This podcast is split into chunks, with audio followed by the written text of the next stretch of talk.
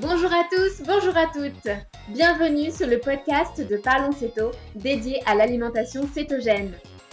Ce podcast, c'est un moyen pour nous de partager avec vous notre vécu, nos astuces et notre pratique individuelle de l'alimentation cétogène dans une société qui devient de plus en plus accro au sucre. On partagera également avec vous nos petites recettes de cuisine pour vous donner un aperçu savoureux de cette alimentation qui se veut avant tout gourmande. Et puis on répondra à vos questions si vous en avez à la fin de chaque épisode pour vous donner un coup de pouce sur votre adaptation. Ce podcast, il est de nous à vous pour vous informer, vous accompagner. Allez hop, c'est parti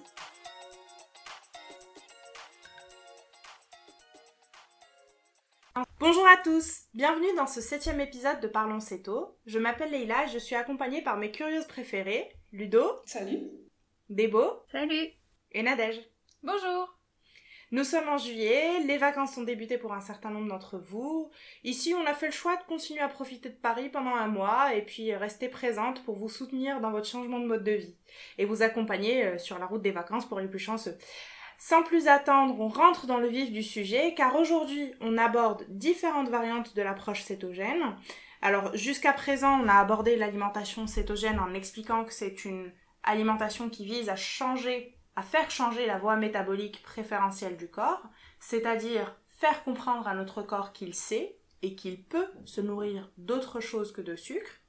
Pour arriver à ce résultat, il existe plusieurs approches. On a détaillé dans les épisodes précédents le cétogène strict, c'est-à-dire moins de 20 grammes de glucides par jour.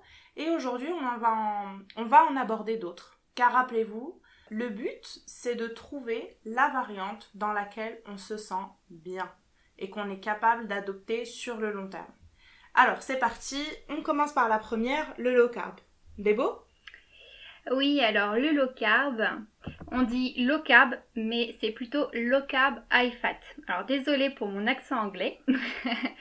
Euh, on le surnomme aussi LCHF. Alors le terme anglais, il se traduit par euh, faible en glucides, low carb, et haut en lipides, high fat. Donc manger moins de glucides et plus de gras. Alors, par combien de glucides on a dans le, dans low carb on va dire qu'on va manger moins de 100 grammes de glucides par jour. Parce que c'est à partir de là que le cerveau commence à changer de carburant et à ne plus fonctionner à 100% au, glucose. Moins on mange de glucides, plus on augmente la production de corps cétonique, ça on l'a bien compris. 100 grammes, c'est pas une valeur exacte. Ça va dépendre de son activité physique, de son passé médical et d'autres choses. Alors, qu'est-ce qu'on va manger en LCHF ou low carb? Eh bien, les mêmes choses qu'en céto, j'ai envie de dire. Surtout pour ce qui est des protéines. Les viandes, le poisson, les fruits de mer, euh, les œufs, enfin voilà, il n'y a, a pas de sucre dans, la viande, enfin très peu. Par contre, on s'autorise plus de choses, comme les légumes, qui sont au-dessus, euh, au-dessus de 4-5 grammes de glucides pour 100 grammes, comme les carottes, le potiron, les pois mangent tout. Concernant les fruits, on peut s'autoriser de temps en temps des cassis, des groseilles, qu'on peut aussi s'autoriser en cétogène, mais là, on va jouer sur la quantité. Euh, on va peut-être pouvoir en manger un petit peu plus. On peut s'autoriser un peu plus souvent de la purée d'amande, du beurre de coco, que l'on trouve euh, aux environs de 8 à 8 grammes pour 100 grammes de glucides. On peut se faire euh, plus souvent des gâteaux avec de la farine de soja, de la farine de coco, qui sont euh, des farines qui tournent autour de 15%, 15-20% de glucides. On peut manger aussi bah, plus souvent de yaourt à la grecque. Euh, en gros, le, le, LCHF, low carb, c'est une approche qui est en douceur de l'alimentation cétogène. Peut-être une première marche, un premier pas pour les personnes qui vont commencer. Ça va permettre euh, de se déshabituer du sucre et d'avoir euh, les premiers résultats sur une perte de poids ou voire même euh, peut-être une amélioration du diabète. Alors moi personnellement, je suis l'alimentation low carb quand je suis en société. Par exemple, quand je sens que ça va être compliqué de garder mes glucides en dessous de 20 grammes, eh bien je m'autorise un petit peu plus quand je vais par exemple chez mon frère ou mes beaux-parents. C'est plutôt occasionnel. mais je reste toujours dans l'approche réduire mes glucides parce que pour moi, c'est maintenant c'est rentré dans une philosophie de vie en fait. Je, je veux plus manger de glucides. Quand c'est trop compliqué de manger céto, j'avoue, je mange low carb. Et ça, ça me permet, par exemple, quand je pars en vacances ou quand je vais manger au restaurant, de ne pas être euh, trop relou, on va dire, parce que demander euh, un plat euh, au restaurant avec des légumes, ça passe. Mais dire, alors, les légumes, il y a quoi dedans? Des petits pois, des pommes de terre, des haricots ou des carottes? alors, vous m'enlevez tout sauf les haricots. Bon, c'est relou. Alors, après, on peut demander une viande, de la salade, mais ça, c'est un risque à ne pas avoir de gras parce que le cuistot, il va se dire Oula, celle-là, elle veut de la salade, donc on va lui enlever tout ce qui est gras parce qu'elle est au régime. Et je dis ça. Je dis ça car un jour, j'ai demandé au restaurant un magret de canard avec de la salade. Le magret, il est arrivé sans le gras dessus. J'étais ah verte, dégoûtée. La meilleure partie Parce que j'ai demandé mon magret, parce que je voulais manger le gras qui était dessus, et il n'y en avait pas. voilà. bah, si ça se trouve, pour lui, il te rendait service. Hein. ah bah ouais, c'est ça. il a fait sa bonne action et en fait, euh, voilà. Pas du tout. Ouais, moi je trouve que globalement, enfin, dans, dans les différentes fois où j'ai pu aller au restaurant, les, les restaurateurs restaient quand même compréhensifs. Mais bon, effectivement, tu parles un petit, peu plus longtemps au serveur. Des fois, ils te regardent bizarrement, du genre, t'es sûr, tu veux ça, mais sans pommes de terre C'est un peu euh, refaire la, la, recette, quoi. Mais euh, oui, je te rejoins sur le fait que le low carb est clairement plus simple à gérer que le céto strict euh, à l'extérieur de chez soi. Alors moi, j'ai fait une expérience en janvier j'ai tenté une approche euh, beaucoup plus stricte que l'acéto et euh, bah, clairement c'était un peu plus compliqué à gérer euh, à l'extérieur. Disons que je devais toujours choisir le restaurant pour être sûre de pouvoir manger un truc, sinon c'était rien du tout. Ah ouais, t'as testé quoi du coup? J'ai testé l'approche carnivore. Alors ça peut faire peur quand on l'entend, mais moi j'ai trouvé ça génial. Euh, en fait, le carnivore, c'est une approche alimentaire qui consiste à se nourrir d'aliments qui proviennent exclusivement du règne animal, donc de la viande, de la viande rouge ou de la viande blanche, du gibier euh, si on en trouve, des œufs, du poisson, des fruits de mer, mais aussi des, produits laitiers, parce que ça, vient de la vache quand même. Euh, voilà. Euh, et là aussi, bon, il y a des approches très strictes, mais dans la mienne, je continuais quand même à utiliser les épices, les herbes. Euh, voilà, on va pas mourir en, rajoutant des herbes de Provence. Euh, donc en carnivore au final, les seuls glucides qu'on mange, ce sont ceux qui sont naturellement contenus dans les fromages et les abats et les fruits de mer. Donc en fait c'est une approche qui est extrêmement faible en glucides qui se rapprocherait plus du cétogène strict d'ailleurs que du low carb. Euh, voilà. Bon alors après, euh, les gens comprennent pas spécialement cette approche-là, euh, parce qu'ils te disent ouais mais c'est quoi ton truc là C'est un régime hyper protéiné, enfin c'est quoi le délire? Eh ben je vous rassure, ce n'est absolument pas le cas. On oublie le ducan, c'est pas du tout ça.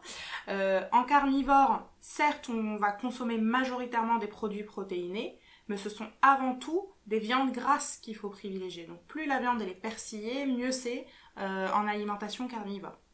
On peut même consommer d'ailleurs du gras de bœuf directement, euh, poêlé par exemple à la poêle. Dans cette approche carnivore, on va, on va souvent lire il faut veiller à suivre un ratio 1-1 entre les lipides et les protéines. Ça veut dire qu'on consomme autant de grammes de protéines que de grammes de gras. Et donc, si on remet ça en répartition calorique, ça donne 30% des calories qui sont issues des protéines et 70% qui sont issues, des lipides.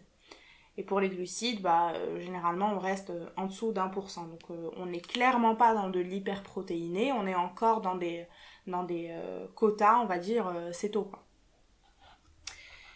Et alors, ce mode d'alimentation, il est recommandé pour euh, les personnes qui ont des intolérances alimentaires. Donc on peut l'assimiler à un genre de régime d'exclusion. Euh, en anglais, on appelle ça un elimination diet. C'est une phase transitoire où on ne mange plus que des produits euh, d'origine animaux qui permet ensuite de réintroduire au fur et à mesure des aliments et être capable de déterminer ses sensibilités. Donc par exemple moi, euh, j'ai pu découvrir que j'avais une sensibilité aux aubergines quand elles n'étaient pas assez cuites, euh, aux poivrons et aux navets.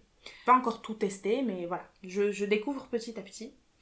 Euh, ça peut également être une bonne stratégie pour les personnes qui souffrent d'une perméabilité intestinale.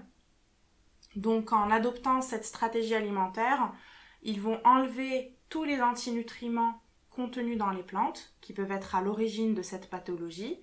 Donc pour euh, préciser, les antinutriments, ce sont des composants qui peuvent freiner euh, l'absorption des nutriments dans l'intestin, voire euh, causer une irritation. Ils peuvent utiliser l'approche carnivore pour soigner au final la perméabilité intestinale. Il y a certains témoignages qui montrent également un recul des maladies auto-immunes comme l'eczéma, le psoriasis, ainsi que certaines euh, maladies métaboliques euh, comme pour le céto euh, strict.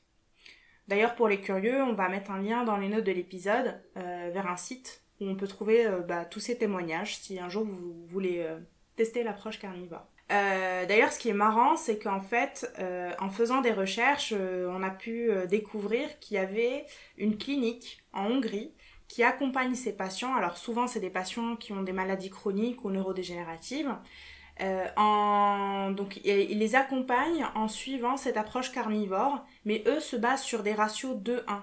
Donc deux fois plus de lipides que de protéines. Donc euh, comme dirait Ludo, ça baigne. cette approche, cette approche porte un nom. Euh, alors c'est un petit acronyme qui est le PKD pour Paléolithique Ketogenic Diet ou en français le paléocétogène. Là aussi on mettra l'article dans les notes de l'épisode. Et puis plus simplement, euh, ce mode d'alimentation permet de vraiment se déshabituer du goût sucré. Euh, c'est-à-dire que les personnes qui constatent qu'elles ont une vraie addiction au goût sucré, euh, donc quand elles commencent l'acéto, bah voilà, il y a toujours les desserts, ceci, cela. Et là, le fait de passer en carnivore pur, c'est un peu un challenge pour passer le cap et arrêter d'être obnibulé par le goût sucré en permanence. D'ailleurs, pour l'anecdote, euh, quand j'ai commencé euh, le carnivore, mes trois premiers jours, je, à la fin de mon repas, enfin, il me fallait absolument une touche sucrée euh, avant de avant d'aller me coucher. Et du coup je mangeais du beurre avec de la cannelle par dessus ça a duré trois jours et après j'en ai eu plus besoin voilà c'est euh, pas aussi bien que le steak haché micro-ondes mais le beurre parce que, la excusez-moi mais si je peux me permettre si je peux me permettre on est quand même enfin bref avocat de la défense. Ouais merci merci. On est dans la même catégorie là voire pire. Ouais. Ouais. Alors si en plus c'est du beurre salé avec de la cannelle, c'est encore mieux. Oh, y a, trop bon. beurre salé, c'est ma vie. Tu, remarqueras, Ludo, quand même, que j'ai plus d'adhésion que le... oui, oui. que le steak haché micro-ondes. Hein. Mais bon, on dit ça. Alors, donc euh, voilà, l'approche carnivore, moi j'ai vraiment trouvé ça bien. En revanche, il faut être vigilant par rapport à ses apports en micronutriments, c'est-à-dire les vitamines et les minéraux. Euh, ainsi qu'à la qualité de la viande. Donc euh, on va peut-être essayer de privilégier de la viande nourrie à l'herbe, enfin de la viande qui provient d'animaux nourris à l'herbe. Euh, il faut également faire une belle place aux abats, notamment le foie de veau ou le foie de bœuf qui sont très riches en micronutriments, ainsi qu'aux poissons gras. Alors moi ce que j'ai préféré au final dans le carnivore c'est la simplicité. Vraiment j'ai trouvé ça génial parce que il n'y a pas de comptage de macros, pas de préparation longue. Donc euh, globalement, tu rentres chez toi le soir, tu sors ton steak, tu le fais cuire, tu manges. Euh, et puis, euh, j'ai trouvé que ça m'a permis de me reconnecter vraiment à la sensation de satiété. Donc on arrête de manger quand on n'a plus faim. ah oui, un truc non négligeable, c'est la charge mentale. C'est génial parce qu'en fait, on ne se pose plus la question Qu'est-ce que je, vais manger quoi ce soir, avec, avec, quoi je le fais Est-ce que ça va être bon Est-ce que avec quoi je l'épice Quelle recette C'est ça. ah mais il faut des légumes. Voilà. Donc euh, non, là il faut pas de légumes. le steak et voilà. Et puis euh, clairement c'est un gain de temps impressionnant en termes de course parce qu'on fait deux ou trois rayons et puis c'est terminé quoi. Et puis moi, euh, étant clairement une viandarde, les, bah, les légumes ne m'ont absolument pas manqué et je mangeais réellement ce que j'aime d'un point de vue gustatif. Euh, et puis ça m'a permis de me sevrer de mon addiction au sucre. Donc euh, à l'issue de ça, ben, j'étais plus capable de boire des sodas zéro. Je trouvais ça euh, dégueulasse. Et même les chewing-gums sans sucre me paraissaient trop sucrés. ce que j'ai le moins aimé dans cette approche-là, c'est la phase de transition. alors moi j'ai eu l'impression de vivre une deuxième grippe cétogène. Et je sais que pour moi, il faut vraiment que je fasse attention à mes apports en sel, en potassium et en magnésium pour euh, rester en forme. Mais bon, heureusement, ça n'a pas duré longtemps, euh, ça a duré une petite semaine. Ensuite, bah, il y a les petits troubles digestifs, du genre euh, diarrhée, qui ont duré trois semaines pour moi. le temps que bah, le système digestif se régule, parce qu'en fait, on a des, des, bactéries au niveau de nos intestins, et quand on passe en carnivore, on n'a plus besoin de toutes ces bactéries. Donc euh, l'intestin fait le ménage. Et donc pour ceux qui s'inquiètent de l'absence de fibres, je vous rassure, ça va beaucoup mieux de ce côté-là aussi. D'ailleurs, on a trouvé une vidéo euh, qui explique euh, l'absence de relation entre constipation et consommation de fibres. et voilà, à, l'issue de cette vidéo, on comprend que bah, finalement, les fibres sont pas essentielles à un bon transit. Donc voilà, pour résumer, j'ai adoré. Je suis majoritairement carnivore. Euh, je dirais à 80-90%. Débo, je pense que tu as également testé, non? T'en as pensé quoi? Euh, oui, alors moi j'ai aussi testé le carni euh, en même temps que toi en janvier, parce qu'il y avait le, célèbre défi carnivore, puis que vous m'en aviez un peu parlé. Et je l'ai fait, mais j'ai pas tenu. la cause principale de mon arrêt, ça a été mon copain. Parce que lui, il mange beaucoup de légumes, et il comprenait pas que moi j'en mange pas.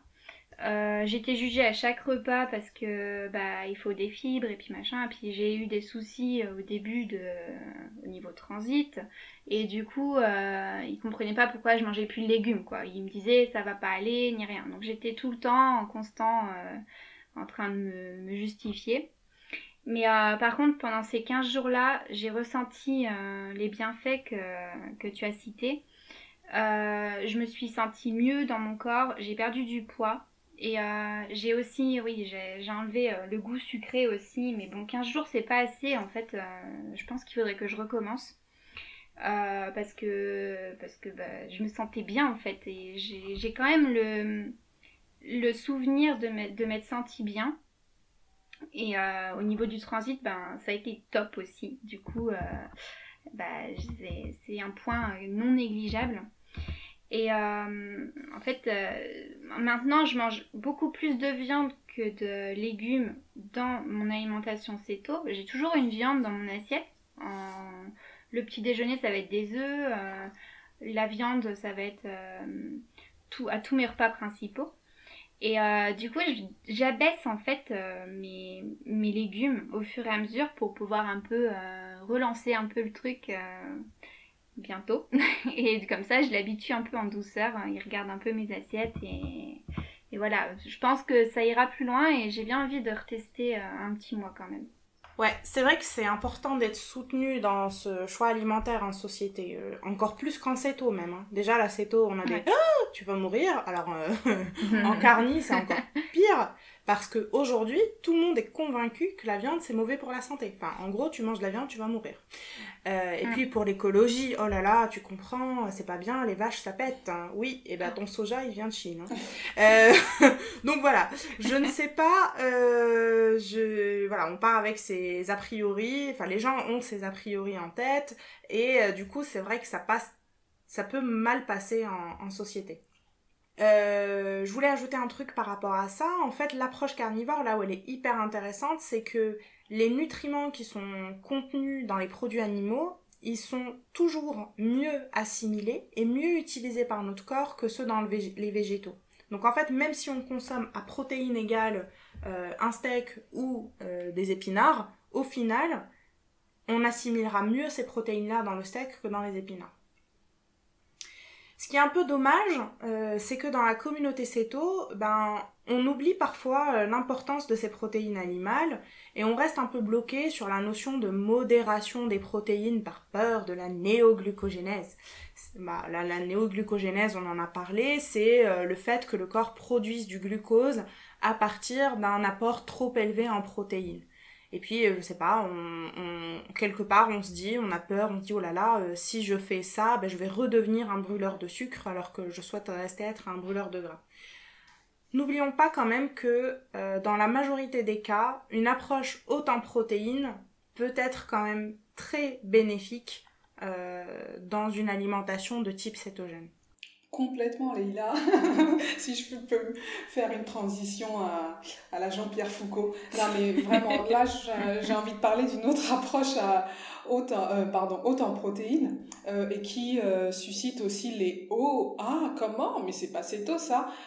quand on en parle un peu autour de, autour de nous. Donc, c'est toujours une alimentation faible en glucides, mais là, on va être sur des niveaux plus élevés en protéines. Donc je vais parler anglais comme des beaux, je vais m'excuser de mon accent. Donc là on va parler de ce qu'on va appeler le LCHP. Le LCHP c'est Low Carb High Protein. Donc low carb, Debo l'a dit, on est toujours sur du peu de glucides. Et le high protein, ça veut dire élevé en protéines. Et l'étonnement, il va venir de là. Parce que les personnes habituées au ratio classique euh, se retrouve un peu désemparé face au ratio du LCHP. Je vous en dirai plus un peu plus tard. Donc, je ne vais pas forcément rentrer dans les détails historiques euh, de l'histoire du LCHP, mais euh, ce que je peux vous dire, c'est que vous, si vous souhaitez lire autour du LCHP, on peut vous conseiller deux personnes, enfin plutôt trois même. Euh, la première, c'est euh, la star, on va dire, du LCHP sur, le, sur les réseaux, c'est le docteur Ted Neyman, un médecin américain qui a popularisé le LCHP sous le terme, en fait, allez, c'est parti de nouveau pour de l'anglais, Protein to Energy Ratio, ou P2IR, que nos, deux amis de la CETO Sympa, François et Lodi, ont, grâce à Dieu, popularisé sous le terme beaucoup plus simple RPE. Donc RPE, c'est la traduction en fait de Protein to Energy Ratio et ça veut dire en fait ratio protéines pour l'énergie. Donc on vous mettra tous les liens euh, euh, du site de Teneman, des articles de la CETO sympa sur, sur le RPE si vous voulez aller creuser un peu plus au niveau, euh, un, peu plus après ce podcast, pardon. Donc la grosse question, c'est finalement pourquoi on irait vers plus de protéines en alimentation low carb alors qu'on nous dit tout le temps qu'il faut, comme disait Leïla, il faut les limiter, euh, attention, attention, la néoglucogénèse. Eh bien, tout simplement parce que la dégradation, l'utilisation des protéines par l'organisme, c'est une voie très très catabolique. Ça veut tout simplement dire qu'elle va fournir et nécessiter beaucoup, beaucoup plus d'énergie. Donc, à partir du moment où on va dépenser beaucoup plus d'énergie à utiliser des protéines, vous le soupçonnez un peu, ça va avoir un intérêt certain pour la perte de poids. Donc ça, c'est le premier, aspect. Utiliser des protéines, dégrader des protéines, c'est très très consommateur d'énergie.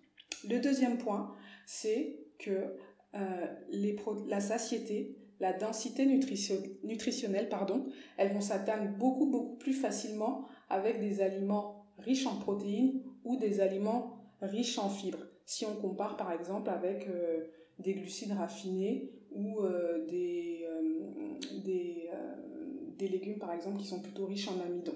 Donc l'objectif du RPE, du LCHP, c'est véritablement de s'épargner de, de manger des calories vides.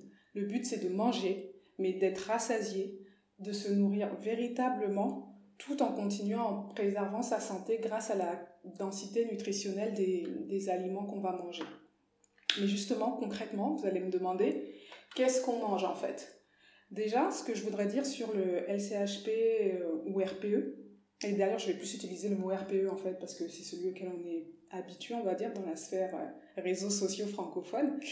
Euh, les ratios du, du, du, du RPE, tels qu'ils sont décrits par Ted Neyman, ils peuvent être très très très élevés en fait. Lila parlait tout à l'heure en carnivore d'un 1-1, donc c'est-à-dire euh, autant de protéines que de lipides en grammes.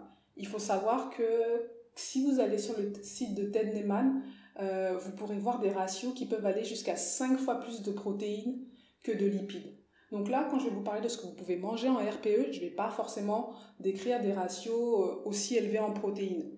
Je vais plutôt en fait parler de, des ratios popularisés par la Cétosympa, euh, donc par François Elodie, qui peuvent être beaucoup plus faciles à atteindre pour la plupart des personnes et qui sont largement suffisants pour la plupart d'entre nous en fait. Donc globalement, en RPE, on va être entre du 1-1, donc c'est-à-dire autant de grammes de protéines que de lipides, ou on peut aller jusqu'à du 3-1, c'est-à-dire trois fois plus de grammes de protéines que de lipides.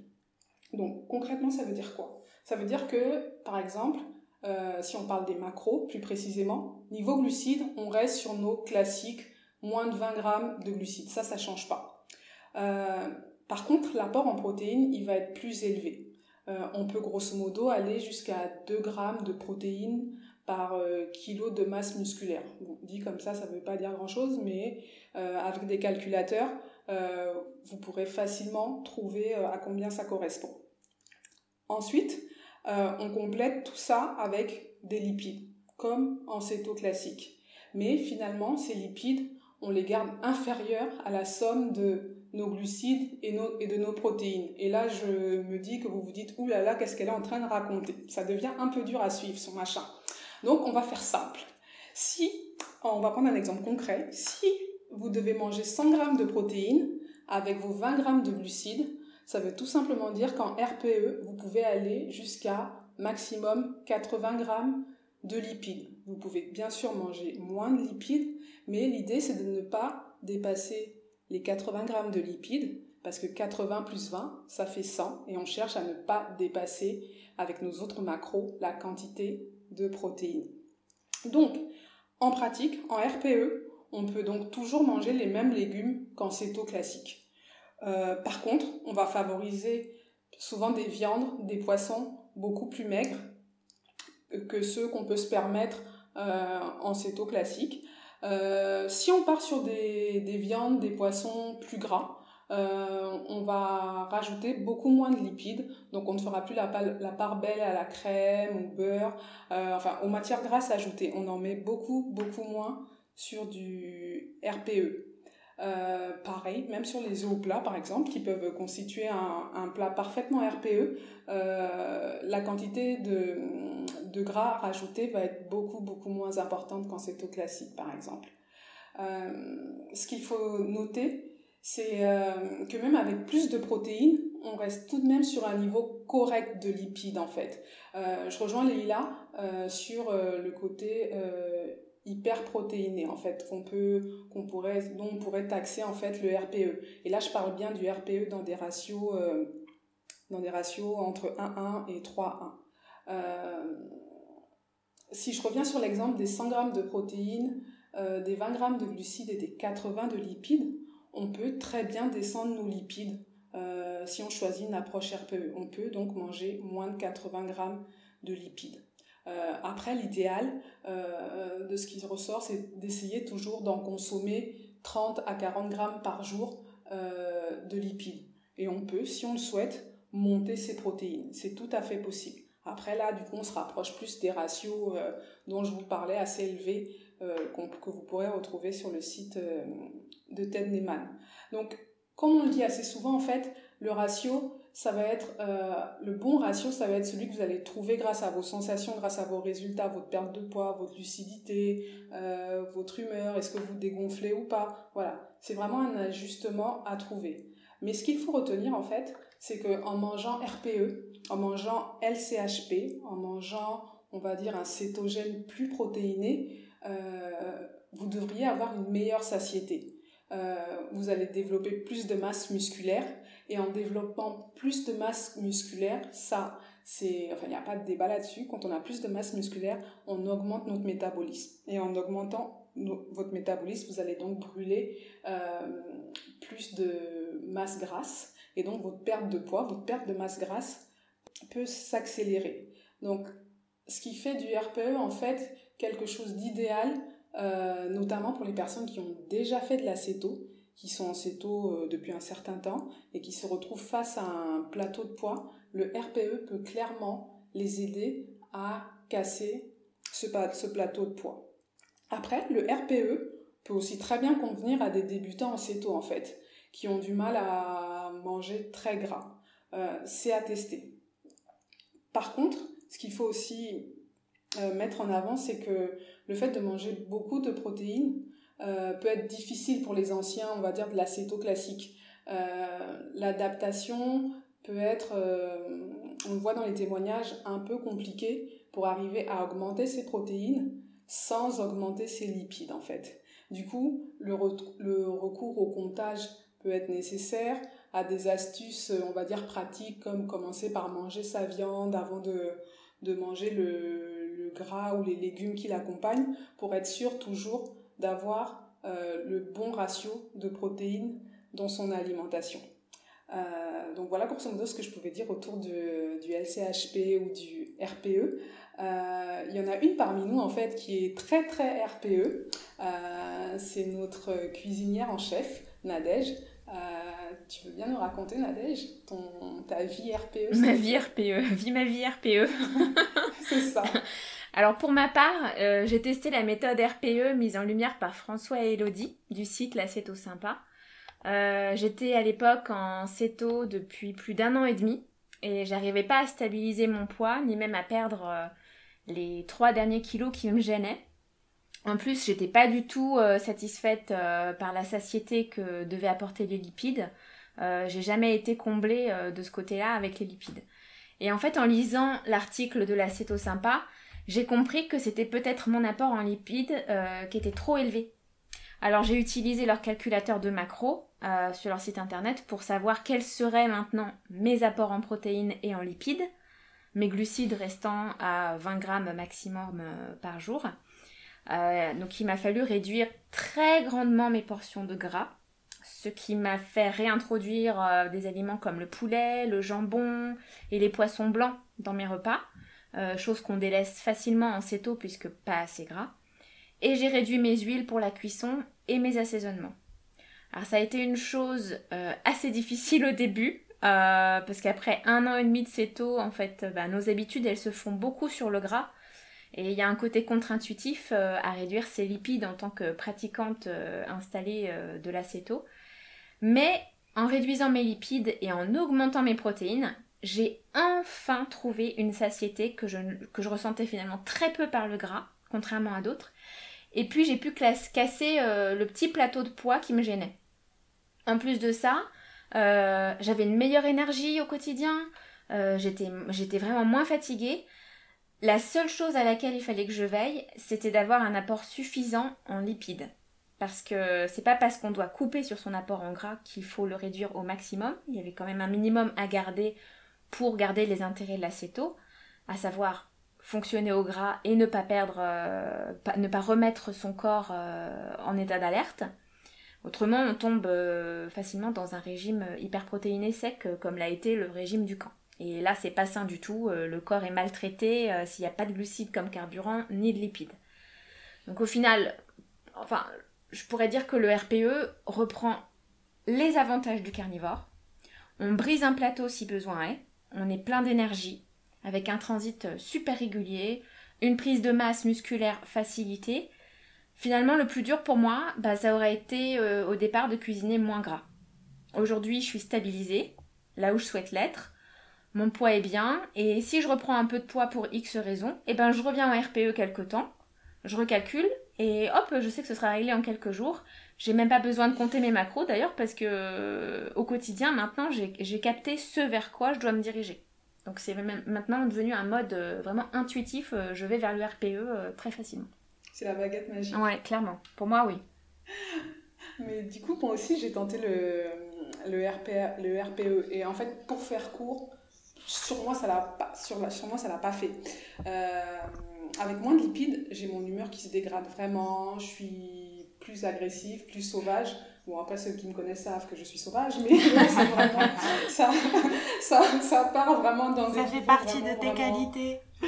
C'est ça, ma sauvagerie. Mais du coup, avec moins de lipides, en fait, ma sauvagerie était à un niveau euh, exceptionnel, on va dire. Et en plus, euh, à contrario de ce que disait Nadège, euh, j'avais moins d'énergie, je me sentais moins lucide, je percutais moins, en fait. Donc, ce qui fait qu'en fait, aujourd'hui, finalement, moi, je ne descends plus mes lipides au-dessous d'un ratio 1-1. Le fameux ratio 1-1 dont parlait dont parlait Leïla. Et vu que je suis assez souvent aussi carnivore, Finalement, mon carnivore se base au minimum sur ce ratio-là, ce ratio de 1-1. Et je sens vraiment des, des de, de très belles différences en fait. Là, du coup, je fais une petite parenthèse carnivore pour, euh, parce que les filles en ont parlé. Mais euh, du coup, moi aussi, j'ai eu les mêmes ressentis. J'ai dégonflé, vraiment. Euh, mon appétit a énormément diminué, limite même presque à m'en inquiéter un peu.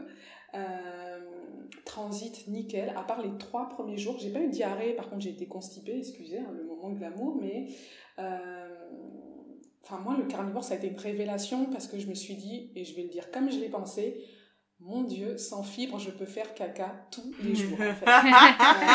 Euh, mais c'est Alléluia. Le glam absolu. Ça a été mon... Oui, non, mais ça a été vraiment mon plus gros étonnement en carnivore. Et pareil, euh, les filles savent que je fais de la rétention d'eau et euh, au moment où j'ai vraiment été carnivore, mais vraiment à fond, janvier, février, euh, en trois semaines, j'ai désingué 3-4 kilos d'eau que je traînais depuis, depuis je sais pas combien de temps. Donc en fait, vraiment, j'ai eu de très très bonnes sensations en carnivore. Par contre, là, je suis en train de dire oui, le RPE, ça l'a pas fait pour moi, etc.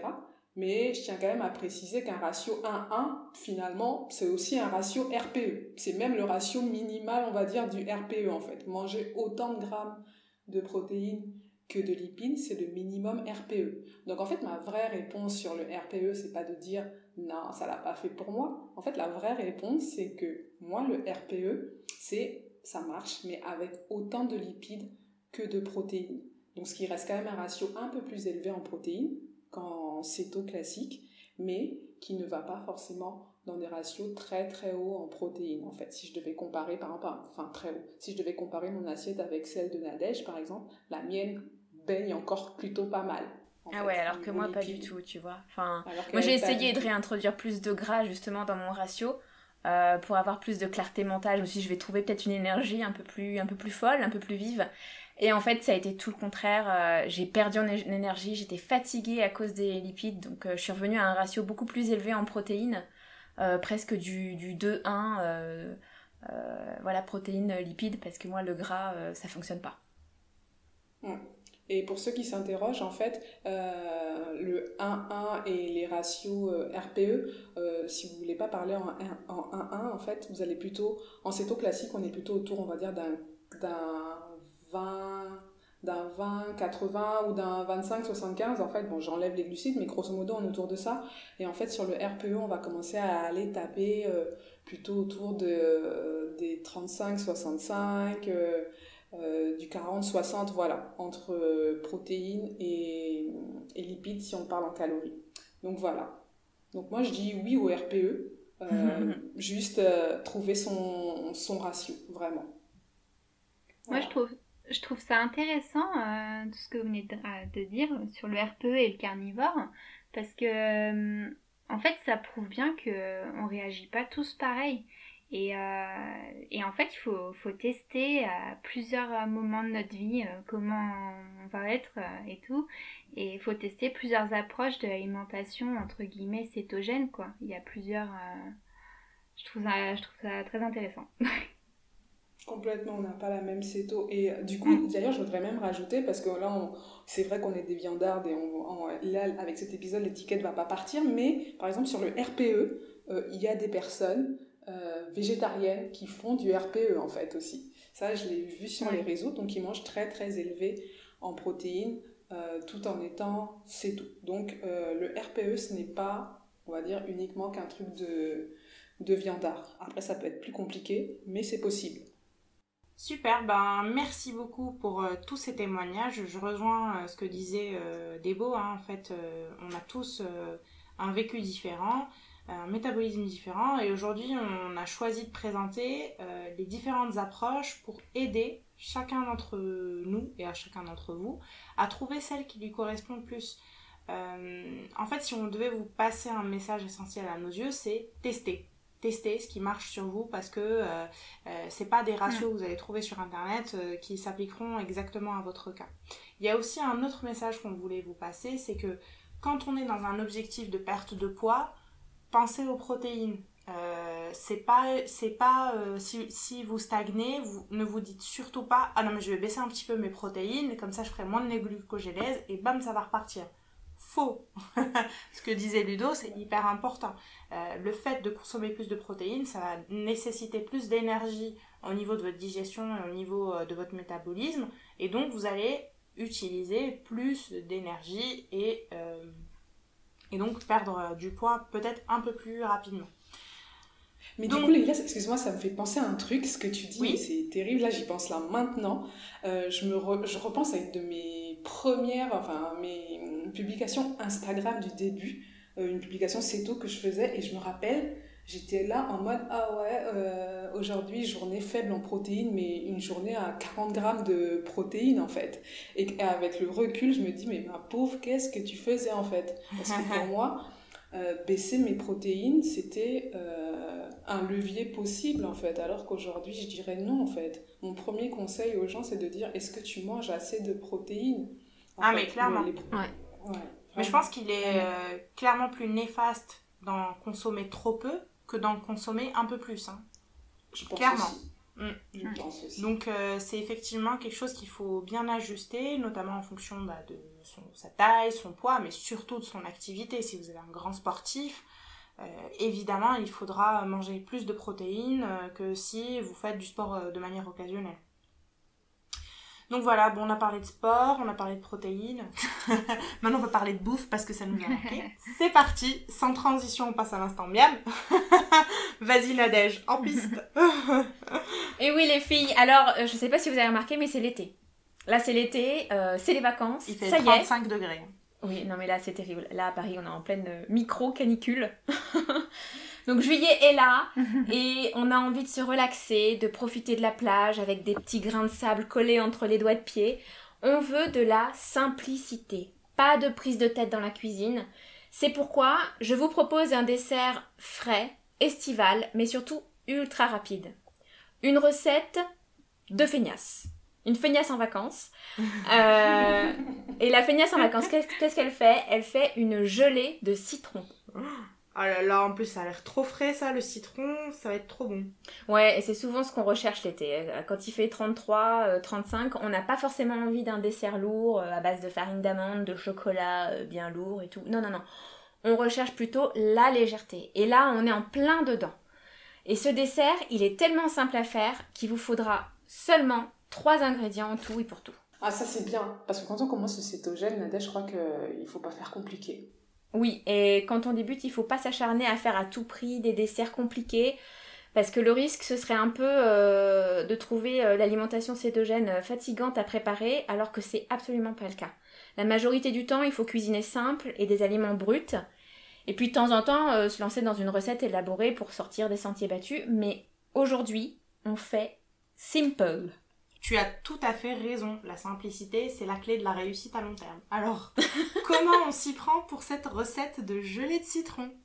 Moi, j'irais du citron. ouais, bravo, bravo. Voilà, on est en plein dans euh, Jean-Pierre Foucault. Alors, euh, trois réponses possibles. Alors oui, Ludo, eh ben, tu, as une clairvoyance qui m'épate toujours. On a besoin de citron. Alors. Alors pour être plus exact, on va essayer d'être un peu plus exact quand même pour notre recette. Alors il nous faudra 100 g de jus de citron jaune. Ça représente à peu près 2 gros citrons. Une feuille et demie de feuilles de gélatine de porc. Et 30 g d'érythritol. Ah ouais, juste euh, trois 3 ingrédients. Avec ça on va faire un dessert. 3 ingrédients. Et on commence par mettre, euh, on commence par mettre notre feuille de gélatine et demi à tremper dans un petit récipient d'eau froide. C'est important que l'eau soit froide, sinon ça fond. Surtout en ce moment, quand, il fait chaud à la maison, ça peut vite euh, chauffer tout seul en fait. Donc dans une eau bien froide, pour qu'elle se ramollisse, euh, il faut en général 10 minutes de trempage. Pendant que euh, notre feuille de gélatine et demi se détend dans son bain d'eau froide, on va presser nos deux gros citrons pour obtenir 100 g de jus, auquel on rajoute les 30 g d'érythritol. Je vous rappelle qu'on trouve l'érythritol en supermarché sous la marque Purvia Original, euh, ou Candrel Sugarly. On peut aussi en trouver dans les magasins bio pour ceux qui peuvent euh, avoir un magasin bio euh, près de chez eux. Donc on mélange un peu le jus de citron et l'érythritol et on chauffe tout ça dans une casserole à feu vif tout en remuant pour continuer à faire fondre l'érythritol dans le jus. Quand la préparation frémit, on baisse le feu au minimum minimum et on incorpore notre gélatine ramollie et essorée. Il hein, faut bien penser à l'essorer. On remue pour bien faire fondre la gélatine dans le jus et hop, on retire du feu. On verse ensuite notre futur gelé dans un bocal en verre et on laisse un peu refroidir euh, à l'air libre avant de le placer euh, dans notre bocal dans, le frigo pour que la gelée prenne bien. Et voilà. Et c'est tout simple, c'est aussi simple que ça. Une jolie gelée de citron, pas chère, facile et rapide. Wow, ça a l'air bon et euh, moi je pense que je vais en faire. et comment tu la dégustes toi ta gelée au citron? Eh bien, on peut la déguster à la petite cuillère pour les plus gourmandes. On peut aussi la tartiner sur du pain ou euh, l'ajouter dans, son yaourt grec par exemple.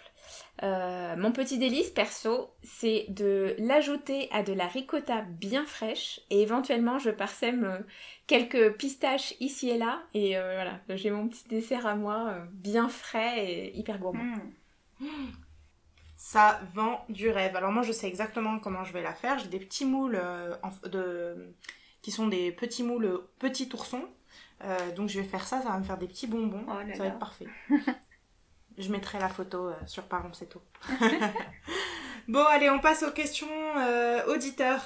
c'est toi Ludo qui prend Ouais, c'est moi. On a une question de Nathalie qui nous a envoyé un petit message Instagram et elle nous a demandé en fait combien de, combien de lipides faut-il consommer?